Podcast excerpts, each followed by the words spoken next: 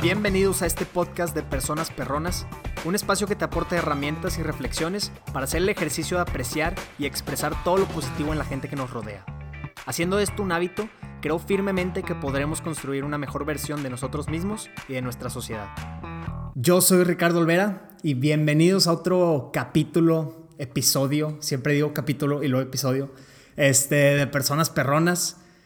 Una disculpa, yo sé que, no, hubo, no hubo un podcast la semana pasada, hubo unos problemillas, se resolvieron, no hubo tiempo, pero bueno, aquí estamos, no sufran, todo está bien. Yo sé que me extrañaban, no es cierto. Pero bueno, pues vamos a, vamos a empezar porque este tema me gusta mucho, también desde hace mucho tenía ganas de, de tocarlo. Entonces, pues bueno, para los que no han visto, tengo mi increíble camisa de Big Shirt, los que están viendo en YouTube. Una camisa muy padre, John Mayer, que al rato vamos a tocar ese tema, muy, muy, muy al final. Este, pero bueno, ¿por qué toqué ese tema? No tengo la menor idea.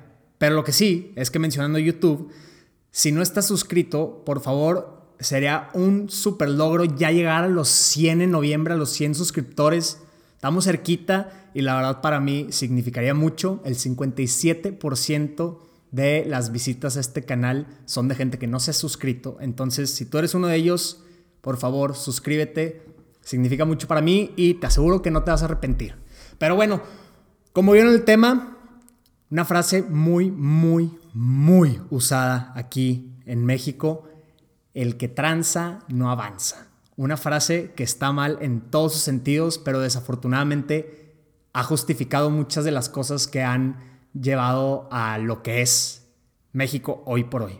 Entonces, esta frase se puede super aplicar a otras. También existe la muy famosa en Estados Unidos que se usa más para hacer, para, para ligar de nice guys finish last.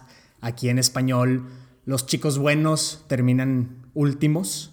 Este, que para mí es completamente falso. Como diría también Gary Vaynerchuk, Gary Vaynerchuk, podrán perder en el primer tiempo del juego, pero siempre ganan al final del partido. Y eso es parte de lo que quiero hablar. Cómo no hay que pensar si aprovechan de, de mi generosidad, de mi bondad. Vamos a romper ese miedo. Vamos a tratar de romper este miedo hoy. Entonces, primero que nada, es importante tomar en cuenta que sí, el mundo no es de arcoíris, nunca lo ha sido. Hay gente mala y hay gente que siempre se va a querer aprovechar de nosotros. Es la realidad, no todos es felices, no todos son este, nubes de algodón de azúcar. La gente es mala. Hay gente mala, no toda. Pero, número uno, la única forma de evitar que se aprovechen de nosotros es aprendiendo con experiencias. ¿De dónde vas a agarrar esas experiencias? Pues de experiencias donde probablemente en un principio actúes con bondad, con generosidad, y luego te pongan, te pongan un 4, ¿no? Pero nunca vas a poder aprender a, a, a, descifrar quiénes son los que se van a aprovechar si todavía no eres generoso en un principio. Entonces, recuerda, no es malo. Tú ya estás ganando. Aunque, aunque te pongan ese 4, aunque la gente se aproveche de ti, tú ya estás ganando. Estás cada vez definiendo e identificando de mejor manera a quiénes y cuándo es el mejor momento para ser generosos. Tomaré agua. Para empezar, creo que la regla de oro siempre, aún y con lo que acabamos de decir antes, la regla de oro siempre debería ser que seamos muy generosos, seamos muy bondadosos, ayudemos a los que pueden, como lo hemos dicho en los otros capítulos, y el tiempo nos irá corrigiendo. Nosotros no somos nadie para irnos corrigiendo si todavía no nos pasan experiencias que nos digan lo contrario, ¿no? Entonces, al final del día podemos perder en el primer tiempo, pero siempre vamos a terminar ganando el partido si tomamos la generosidad como pues ese, ese compás. Vamos a poner de ejemplo a Nelson Mandela. ¿Saben quién es? Yo creo que sí. Nelson Mandela, alguien que siempre quiso hacer un cambio por las buenas. Si en 1963 que fue encarcelado injustamente por el gobierno, cuando él quería hacer un cambio por las buenas, le hubieras preguntado a alguien que no fuera Nelson Mandela, esto mismo, si vale la pena ser generosos, este, que, que el que tranza no avanza, probablemente te va a decir esto mismo, o sea, que, tomar el camino correcto, el camino de la generosidad y la bondad, te va a terminar pisoteando, te van a terminar poniendo un 4. Y esto pudiera ser cierto si vemos de 1900, si le preguntamos a alguien de 1963 hasta 1990 que estuvo encarcelado, porque pues hasta ese momento parecía una historia de, mm, pues sí, el que no tranza, no avanza. Pero eso es el primer tiempo del partido y es lo que muchas veces no nos damos cuenta. La historia no termina ahí, ¿verdad? A Nelson Mandela no se le conoce por alguien que terminó encarcelado. Entonces, ¿por qué también tu historia terminaría en un simple y momentáneo declive? Porque ahora, si le preguntas a alguien en 1944 si con el ejemplo de Nelson Mandela se puede confirmar que los chicos buenos terminan últimos o las chicas, pues ahora te dirían que no. Probablemente es esa, esa misma mentalidad de Nelson Mandela es la que tenemos que tener cuando nosotros sabemos que estamos haciendo el bien.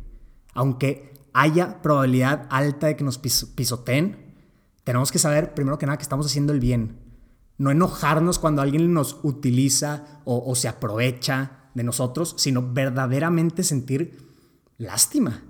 O sea, verdaderamente sentir lástima por esa persona porque para que alguien te llegue a usar cuando tú no tienes intenciones algunas ni de recibir algo a cambio, tiene que estar en un punto muy bajo de su vida y tú, primero que nada, deberías agradecer no estar en esa posición y que ya que diste sin esperar nada a cambio, como todos deberíamos, pues estás hasta más en paz, ¿no? Alguna vez, agua, Alguna vez en mi clase de introducción a la carrera, hijo, eso, esta historia me da coraje, pero venían todos, todos estos tipos de ex alumnos de mi carrera a contar como que sus ejemplos, sus historias de éxito. Me acuerdo muy bien que vino alguien que ni me acuerdo qué negocio tenía, simplemente pues que le iba muy bien, claramente por eso lo estaban invitando, pero se lanzó a dar todo este rant de por qué no deberíamos darle propina a la gente en la calle. O sea, literalmente creo que el 70% de su plática se, trató de eso, de convencernos de por qué no le tenemos que dar eh, ni comida, ni dinero, ni nada a la gente en la calle. Decía de que, pues que son unos huevones, este, no pagan impuestos. Ese era su argumento. O sea, neta, güey. Ojalá me estés escuchando, lo dudo mucho, pero neta. O sea, qué tan apático y cerrado tienes que llegar a ser, en mi humilde opinión, Pero la verdad, ¿qué tan apático y cerrado tienes que llegar a ser? ¿O qué tanto daño te han hecho para llegar a pensar que no vale ni la pena darle el beneficio de la duda a alguien? O sea, porque, porque que no vale la pena dar ni 5 ni 10. deja tú esa cantidad, 5 ni 10. Que no valga la pena dar ni 50 ni 100 pesos de tu increíble negocio que vienes a demostrar que te está dejando tanto dinero. Y la excusa para no dar ese dinero es que las personas pidiendo en la calle no pagan impuestos. Tampoco el 56.7 de la fuerza laboral en México paga impuestos, ¿no? Entonces, que, pertenece a esta economía informal. Entonces, ¿por qué sería ese un argumento? ¿Verdaderamente estás usando ese argumento para defenderte en no querer hacer el bien simplemente porque te da flojera? ¿Te da miedo? ¿Cuál, cuál es la razón? que porque se lo van a comprar, se lo van a gastar en cigarros. Esa es, la típica, ¿no? De que, pues, ¿para qué le doy dinero si sé que se lo va a llegar a gastar en cigarros y en cerveza? ¿Te consta? Y tú no gastas lana que en cerveza y cigarros en vez de invertirlo. O sea, porque es como la historia del Ferrari de... ¿Cuánto has fumado? No, pues 10 años. ¿Cuánto te cuesta una cajetilla? No, pues 50 pesos. 50 por 52, ah, ah, ah, ahorita tendrías la lana para comprar un Ferrari. ¿Y dónde está tu Ferrari? O sea, es lo mismo. Por, tú también. O sea, cuando apuntas con un dedo, tres te señalan. Y creo que ese es, eso es como que el ejemplo perfecto. No puedes definir el futuro de una persona cuando no la conoces. Es mucho, mucho mejor darle el beneficio de la duda y creo que te deja más en paz pensar que le va a hacer un bien, más que un mal creo que el porcentaje de mal que se hace dando dinero en la calle es muy poco contra el porcentaje de bien que se hace. La verdad. No bien sediento hoy. Y es miércoles apenas. Pero bueno, este... ¿A qué llego con esto? Hay una historia que, que desde hace mucho la quería platicar aquí en el podcast. Me, he limitado a contar esa historia hasta, pues hasta el día de hoy, porque no quiero que sea percibido como de que soy muy ayudador o, algo por el estilo. La verdad es que no. No, no quiero el reconocimiento de lo que ya pasó, aparte hace que unos cinco años yo creo. Y es más, creo que hasta cierto punto, ahorita se van a dar cuenta por qué no estuvo bien lo que hice y es algo que mis amigos me siguen madreando mucho, pero pues bueno, lo voy a contar. Porque también en este podcast sí me he dado cuenta que las mejores conversaciones y los mejores puntos de vista son los que están apoyados pues en experiencias de vida. Y creo que eso es algo que voy a hacer más. Eso es algo que pronto voy a anunciar para el 2021. Nuevas cosas. No, no va a ser solo un monólogo. Pero bueno, eso para después. Este, aprovechando esta mini este, anuncio, les recuerdo, por favor, si están ahí, suscríbete a YouTube. No te cuesta nada, no te cuesta nada. Pero bueno, la historia va así. Yo estaba que creo que entrando a preparatoria más o menos y, y me acuerdo que necesitaba para pura estupidez, ¿no? O sea, necesitaba dinero, creo que para posadas. Este, ya ven que, pues, bueno, ahorita una lana súper ahorrada. Pero posadas, este, si no eres, porque sé que hay amigos en el sur que siempre nos marean los regios que se hacen estas increíbles posadas y que no sé qué, y, las tías, y dónde está la velita y por qué no cantan y que bueno, no. La posada es una peda, es una peda grande de la raza y, y normalmente es como que la peda mayor, entonces se junta mucho dinero para eso, la polla es grande normalmente.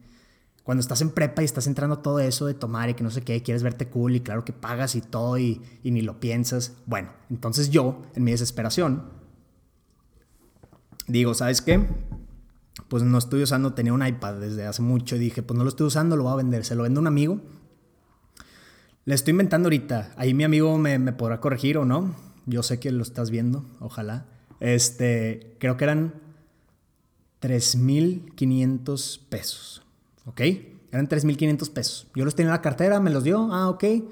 Este, eso fue, hace cuenta, un sábado que nos juntamos. Eh, el lunes voy a una tienda y iba a pagar con tarjeta. El único efectivo que tenía era el del iPad.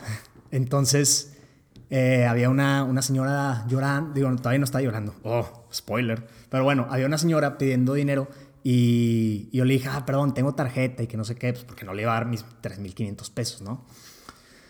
Voy a comprar las cosas y haciendo fila mientras ya pagaba todo, me doy cuenta que la señora afuera de la tienda estaba llorando. Y está llorando así como que de desesperación, de, impotencia, que no puedo creer que nadie me está pelando aparte.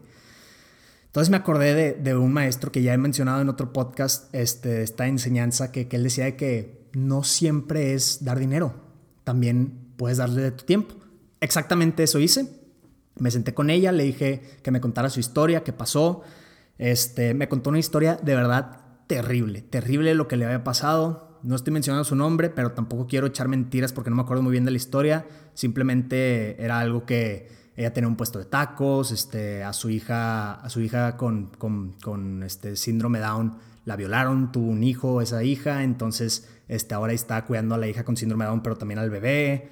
Eh, no tenía dinero, este, tuvo que vender su, su puesto de tacos, estaba muy desesperada, su esposa la acaba de enfermar.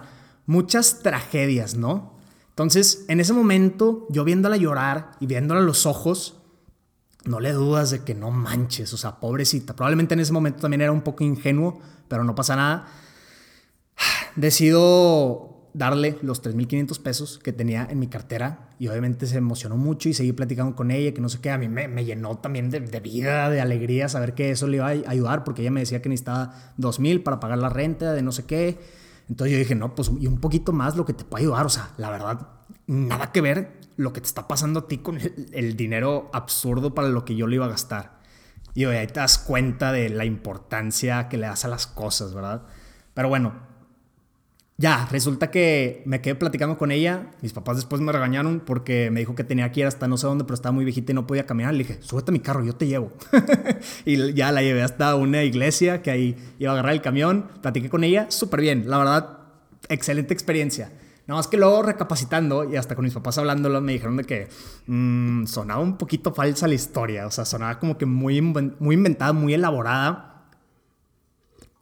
Y probablemente sí, igual y no. Yo me quedo más tranquilo pensando que no. La verdad. Y como, como ese señor de mi clase dice, se lo pudo haber gastado en, en drogas, se lo pudo haber gastado en cerveza, en lo que tú quieras. A mí me da paz dar ese beneficio de la duda porque se pudo haber aprovechado de mí, la verdad. Me pudo haber mentido. Su historia era muy trágica. Puede que elaborada, pero eso no le quita lo trágico. Igual nunca voy a saber si me engañó o no. Pero aunque la probabilidad haya sido, de verdad, o sea, de un 1%, después de haber escuchado esa historia, verla a los ojos, no tienes el corazón, ni yo lo tuve, ni nadie tiene el corazón para negarle el apoyo que puedas. En ese momento estaba en mis manos ayudarla, es lo que quise y jamás me perdonaría si hubiera una mini posibilidad de que sí fuera cierto. Pero te da más tranquilidad eso. Obviamente ya aprendí a, no, ser tan abierto, tan rápido, pero, pero son el tipo de cosas que vale la pena, vale la pena. En el libro de algoritmo la felicidad, que, que ya muchas veces que lo recomiendo, hay una parte que te dice, si estás entre dos cosas, entre creer cosa A, cosa A y cosa B, siempre vete por la que te dé más felicidad. Si a final de cuentas nunca vas a saber con ciencia cierta si es cierto o no, vete con lo que te va a dar más felicidad y más paz. A mí me da más paz pensar eso y pensar que eso me va a impulsar a lo bonito que sentí, a ayudar más gente, la verdad. Y quizá, quizá el argumento de que el altruismo puro no existe, este, por esto mismo es cierto. O sea, la gente dice que el altruismo puro no existe porque, porque no existe dar sin esperar nada a cambio. Porque también esperas algo, aunque no quieras recibir nada tangible, esperas recibir esa satisfacción, ¿no? Este, el querer sentir bonito. Puede ser egoísta.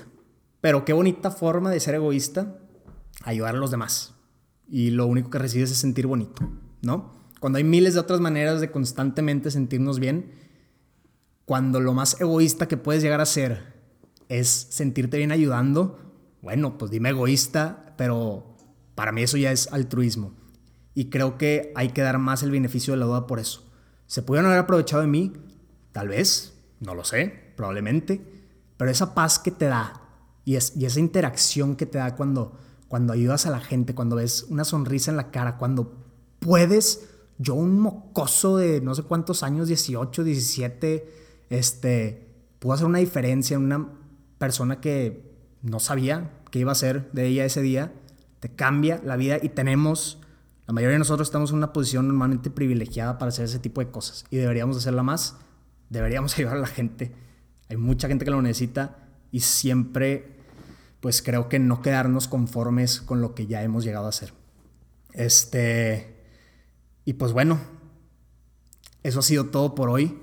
Creo que verdaderamente podemos llegar a ser unas personas perronas cuando dejamos ese prejuicio, ese miedo a que nos pisoteen y somos generosos sin esperar nada a cambio y siendo vulnerables a que nos puedan pisotear, pero sabiendo que es la única forma de crecer si es que nos pisotean, ¿no? Y pues bueno, esto ha sido todo por hoy. Creo que esta es una forma muy eficaz y buena de ser personas perronas, el verdaderamente ayudar a la gente sin, sin esperar nada a cambio y sin esos prejuicios, te valga madre si no pagan impuestos. Tú nada más da por querer ayudar, porque todos estamos conectados y siempre hay alguien en una peor posición que tú. Definitivamente más ahorita. Entonces, sin más que decir, muchas gracias. Los espero el próximo capítulo. El próximo capítulo será el último de Personas Perronas de este año, de esta temporada. Próximo eh, en un futuro anunciamos otras cosas muy padres, todo lo que se viene. Y pues bueno, si te gustó este video, dale like, suscríbete. Gracias por escuchar hasta aquí. Y también para cerrar, porque me gustó mucho, porque se lo merece y porque tengo la camisa ahorita de John Mayer y para mí él es mi John Mayer mexicano. Lo quiero mucho, es una persona muy perrona. Cerramos con la canción de Así de Eddie Luno. Un abrazo, que estén todos bien y nos vemos a la próxima. Bye.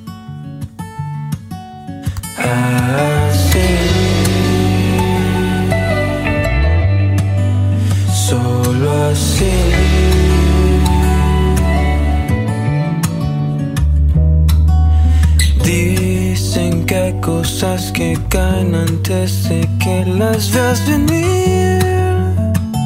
Me queda claro que no te esperaba aquí.